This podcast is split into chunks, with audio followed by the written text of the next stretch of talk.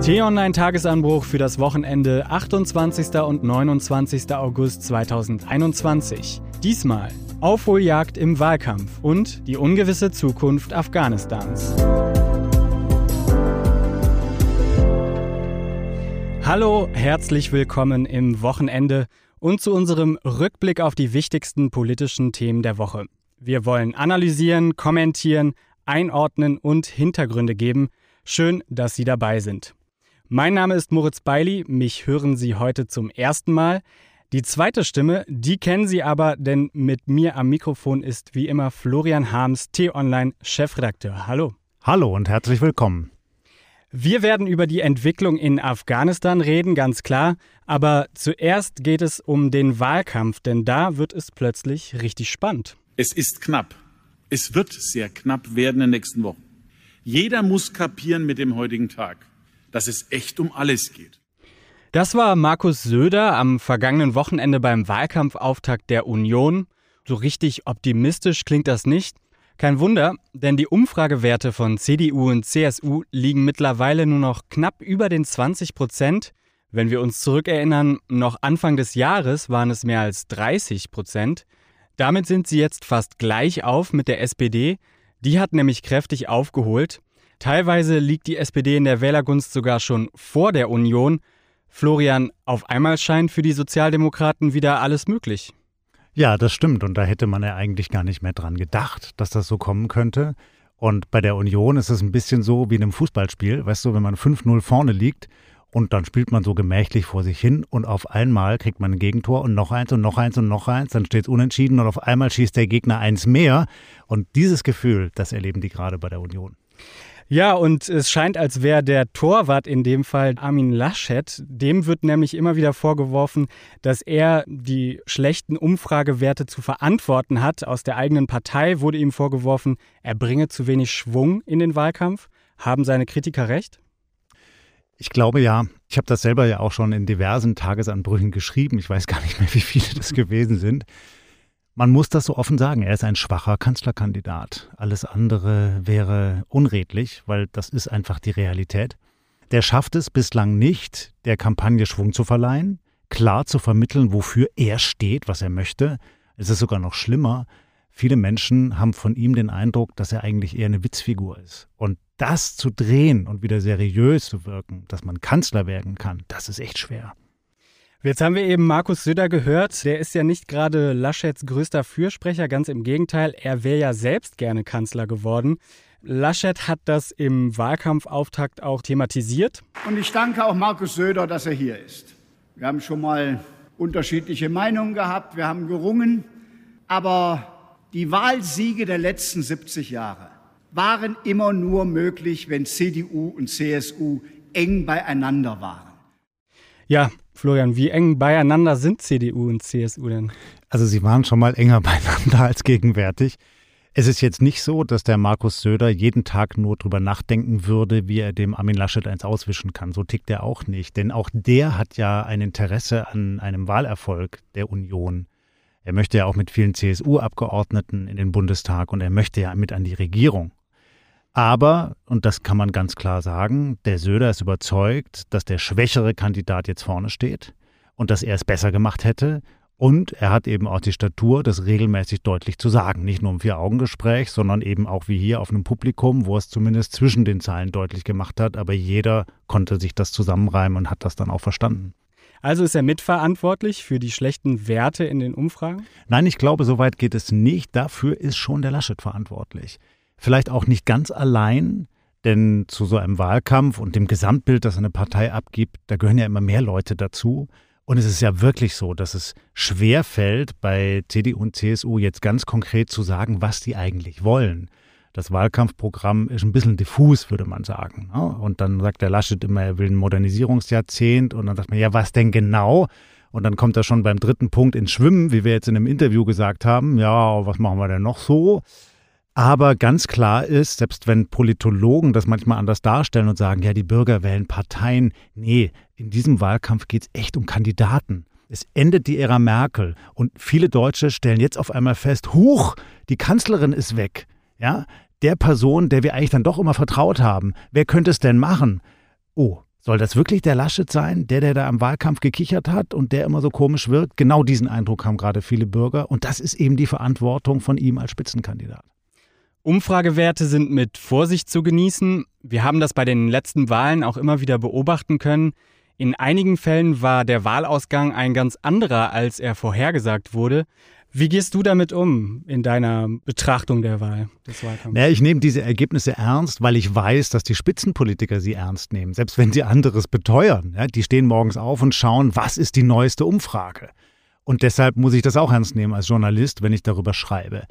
Die weichen schon ein Stück weit voneinander ab. Wir haben ja bei T-Online einen eigenen Index gebildet. Das heißt, wir nehmen die Werte von allen Instituten und bilden einen Mittelwert. Das ist dann doch vielleicht schon relativ nah dran an dem, wie es vielleicht kommen könnte. Aber man darf nicht vergessen, es ist immer ein Stimmungsbild für den jeweiligen Moment.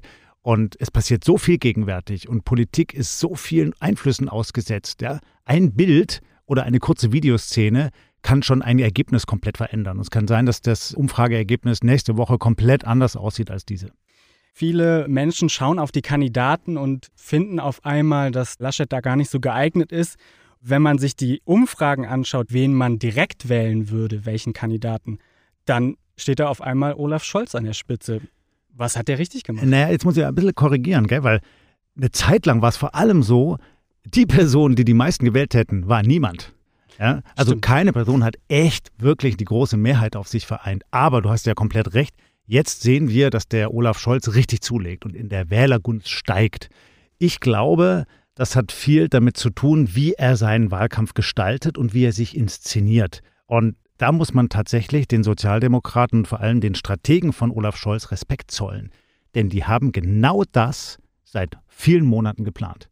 Dieser Moment wussten sie, wird kommen, die Kanzlerin tritt ab und dann ist die Frage, wer wirkt denn so seriös, um dieses Erbe anzutreten, um den Bürgern die Sicherheit zu vermitteln, dass man sich jetzt keine allzu großen Sorgen machen muss, obwohl die Welt in Unordnung ist, Corona und Digitalisierung und Klimakrise und was noch alles. Es gibt jemanden, der das ruhig und verlässlich regeln kann.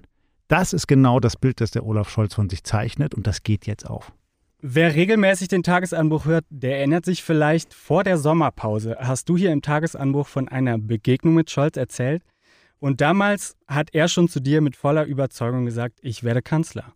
Und das hat dir damals richtig imponiert. Ist auch das Teil des Erfolgsgeheimnisses von Olaf Scholz, dass er so an sich glaubt? Ja, vermutlich schon. Ich vermag nicht zu sagen, ob das wirklich echte Überzeugung ist oder ob das ein bisschen vor sich hergetragene Überzeugung gewesen ist.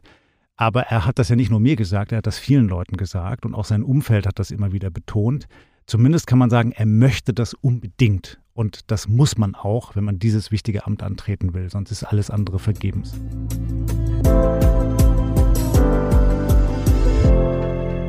Kommen wir zum nächsten Thema. Denn manchmal ist das letzte Mal eben doch nicht das letzte Mal. Und das gilt diese Woche auch für die Regierungserklärung von Angela Merkel. Eigentlich hatte sie schon vor der Sommerpause im Bundestag ihren Abschied verkündet und ihre letzte Regierungserklärung gehalten. Doch dann kamen die Taliban, dann kam Afghanistan. Deswegen kehrte Merkel am Mittwoch in den Bundestag zurück und fasste die Situation folgendermaßen zusammen. Die Entwicklungen der letzten Tage sind furchtbar. Sie sind bitter. Für viele Menschen in Afghanistan sind sie eine einzige Tragödie, ganz besonders für diejenigen, die sich für eine freie Gesellschaft, für Demokratie und Bildung eingesetzt haben und die nun um ihre Sicherheit fürchten müssen. 20 Jahre dauerte der Einsatz in Afghanistan. Innerhalb weniger Wochen erobern die Taliban das ganze Land zurück, als wäre nichts gewesen. War das alles umsonst? Schwierige Frage. Ich versuche sie mal so zu beantworten. Vordergründig war das alles für die Katz.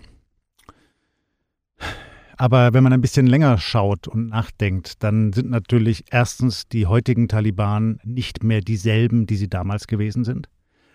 Also eine sture religiöse Sekte, die wirklich alles, was nicht genau in ihr Weltbild passt, ablehnt, verbietet, zerstört. Sondern sie sind heute deutlich pragmatischer. Und auch die afghanische Gesellschaft hat sich verändert unter dieser Zeit der westlichen Besatzung. Allein schon die Art und Weise, wie Menschen sich informieren können. Die meisten Afghanen haben heute ein Smartphone oder Zugang irgendwie zum Internet und können eben Nachrichten lesen, können sich austauschen, können chatten, können kleine Geschäfte aufbauen. Und das hat diese Gesellschaft verändert. Das sagen auch Menschen, die dort leben, die dort arbeiten, beispielsweise Hilfsorganisationen, Entwicklungshelfer. Und auch die Bildung hat natürlich ein Stück weit gefruchtet, dass Mädchen in die Schule gehen konnten. Das Land ist stabiler geworden durch den Schuldenschnitt, den der Westen Afghanistan gewährt hat. Das Land ist nicht mehr groß überschuldet. Und all das hat natürlich zur Stabilität beigetragen. Also es war nicht komplett vergebens, aber man muss ganz klar sagen, ich habe es ja auch geschrieben, das, was wir da gegenwärtig sehen, ist ein Desaster und das kann dieses Land komplett ins Verderben stürzen. Gehen wir nochmal zurück. Der Auslöser für den Afghanistan-Krieg war der 11. September. Today, our fellow citizens, our way of life, our very freedom came under attack in a series of deliberate and deadly terrorist acts. Das war der damalige US-Präsident George Bush, der hier den Terroranschlag auf die Zwillingstürme beschreibt. Und die Antwort der USA damals war der sogenannte War on Terror, der Krieg gegen den internationalen Terrorismus. Osama bin Laden und sein Terrornetzwerk Al-Qaida hatten sich zu dem Anschlag bekannt, hielten sich damals in Afghanistan auf und die USA riefen jetzt die NATO-Partner dazu auf, ihnen beim Einmarsch in Afghanistan zu helfen. Und die damalige rot-grüne Regierung unter Kanzler Gerhard Schröder willigte ein. In ihrer Rede blickte Merkel darauf zurück. Es war die Bekämpfung des von Afghanistan ausgehenden Terrors, die uns dazu bewogen hatte, den Bundeswehreinsatz in Afghanistan zu beginnen. Du hast eben gesagt, das Land selber, Afghanistan, hat durchaus profitiert in manchen Bereichen, aber dieser Krieg gegen den Terror, ist der denn erfolgreich gewesen? Naja, zumindest insofern erfolgreich, als die damaligen Al-Qaida-Strukturen zerschlagen worden sind und Osama bin Laden gefasst und getötet worden ist. Und auch in den folgenden Jahren ja eben vom Boden Afghanistans keine internationalen Terroranschläge mehr ausgegangen sind, anders als beispielsweise im Nahen Osten. Aber natürlich ist dieses Problem nicht nachhaltig gelöst worden. Es gibt heute wieder Al-Qaida-Strukturen in Afghanistan. Es gibt den Islamischen Staat, der auch rivalisiert mit äh, Al-Qaida. Und all das ist nicht gelöst worden. Und insofern kann man schon sagen, nein, da war der Westen nicht erfolgreich, dieses Problem nachhaltig zu lösen. Die Taliban, die wir heute sehen, sind wahrscheinlich nicht mehr dieselben, die es damals waren. Trotzdem betonen immer wieder verschiedene Politiker, dass man nicht auf sie zugehen sollte. Welchen Eindruck hast du von diesen Taliban? Kann man denen trauen? Das Schwierige ist immer, wir reden gerade die ganze Zeit von den Taliban, aber es gibt gar nicht die Taliban als monolithischen Block. Das sind de facto unterschiedliche Fraktionen, auch unterschiedliche Ethnien, das ist wichtig dabei. Die damaligen Taliban vor 20 Jahren waren überwiegend Pashtunen. Heute sind das ganz unterschiedliche Volksgruppen mit ganz unterschiedlichen Hintergründen, unterschiedlichen Motivationen, unterschiedlichen Agenden und auch ganz unterschiedlichem Bildungsstand. Also wir sehen manche von deren Führern, die sprechen in bestem Englisch und verhandeln mit westlichen Vertretern. Und wir sehen dann irgendwelche, Entschuldigung, der hergelaufenen Straßenkämpfer mit langen wilden Bärten, die sich aufführen wie Genghis Khan. Ja, so weit ist die Bandbreite. Was man aber grundsätzlich sagen kann, diese Bewegung geht sehr viel pragmatischer vor, als das damals der Fall gewesen ist. Und das macht sie nicht ungefährlicher. Viele haben jetzt gefordert, dass man gar nicht mit ihnen in Verhandlungen treten sollte, dass man nicht mit ihnen sprechen sollte. Dem hat Merkel in ihrer Regierungserklärung jetzt eine Absage erteilt. Wir scheuen nicht davor zurück, Gespräche mit den Taliban zu führen, um etwas von dem, was den Menschen in Afghanistan in den letzten 20 Jahren zugute gekommen ist, bewahren zu können und um nach der Evakuierung weiter Menschen zu schützen. Was hältst du davon? Ja, ich glaube, es geht gar nicht anders. Man kann sich Gesprächen nicht komplett verweigern. Das beginnt ja jetzt schon bei der prekären Situation auf dem Flughafen. Um das zu lösen, muss man mit Taliban-Vertretern reden. Und natürlich auch über die Frage, welche Hilfsorganisationen sollen im Land bleiben.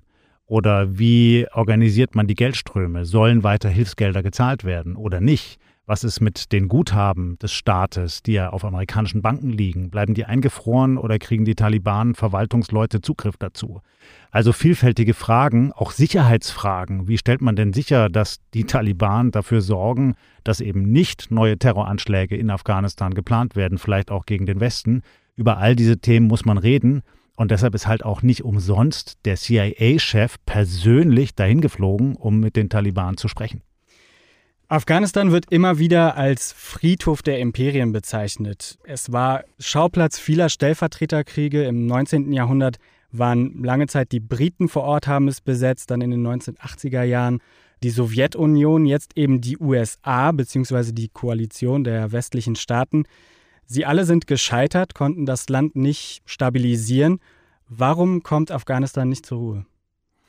Ja, weil es ein ganz komplexes Land ist, das so, wie es da auf der Landkarte steht, eigentlich nur ein künstliches Gebilde ist, wie es eben die damaligen Kolonialmächte gezeichnet haben. Aber dort leben eben ganz unterschiedliche Stämme, Ethnien, Bevölkerungen, die nicht viel eint. Es ist dann insbesondere auch in den vergangenen Jahren eine Art afghanisches Nationalgefühl beschworen worden. Und es gibt ja dann auch eine Zentralregierung und so. Aber die Loyalität der Stämme, gehört nicht in erster Linie dem Staat, sondern eben ihren Stammesangehörigen. Und dann verbündet man sich und wenn es opportun ist, dann verbündet man sich am nächsten Tag mit anderen Stämmen. Und so konnte es eben auch passieren, dass die Taliban das Land jetzt so schnell erobern konnten. Das war ja überwiegend nicht mit Waffengewalt, sondern mit Geld. Die haben halt Deals gemacht. Apropos Geld, die nächsten Staaten stehen schon bereit und haben Interesse an Afghanistan gezeigt. China hat bereits mit den Taliban Gespräche geführt, sucht eine wirtschaftliche Zusammenarbeit. Droht das Land weiter Schauplatz von Stellvertreterkonflikten in der Region zu bleiben?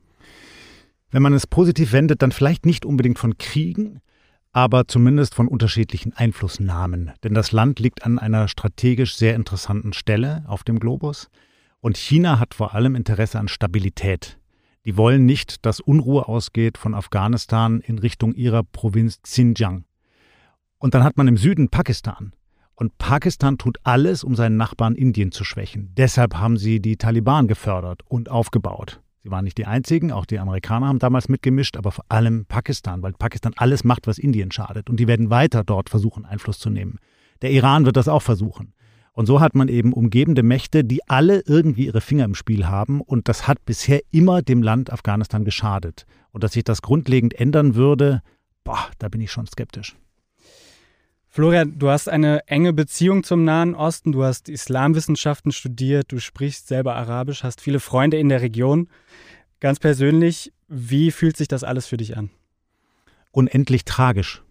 Manche Politiker haben jetzt gesagt, das breche ihnen das Herz, das ist ein großer Begriff, aber wenn ich mir diese Bilder angesehen habe, von verzweifelten Menschen, die versucht haben, auf diese Flugzeuge zu gelangen, von kleinen Kindern, die ihre Eltern verloren haben im Gedränge, von einem Baby, was da über die Mauern geworfen wurde, das ist doch so, dass einem das das Herz zerbrechen muss. Und so geht es mir natürlich auch, erst recht, weil ich mich dieser ganzen Region schon sehr verbunden fühle.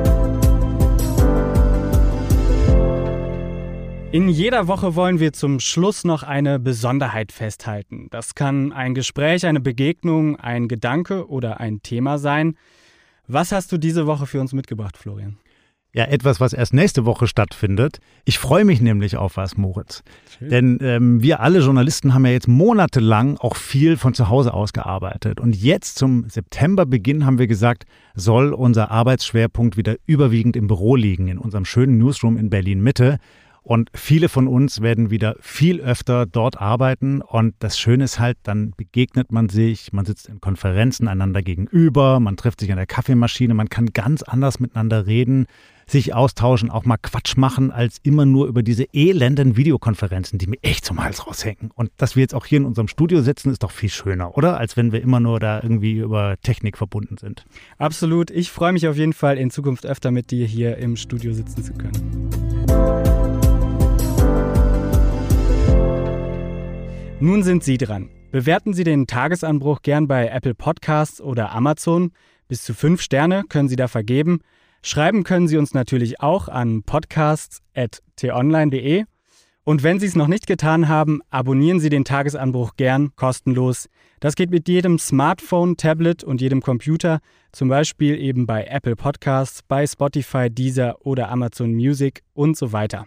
Dann bekommen Sie immer Bescheid, sobald es eine neue Folge gibt. Beim Tagesanbruch ist das dann am Montagmorgen wieder der Fall. Für die Wochenendausgabe war es das. Herzlichen Dank fürs Zuhören. Herzlichen Dank an Marc Krüger für die Unterstützung. Tschüss und bis zum nächsten Mal. Tschüss und bleiben Sie uns gewogen.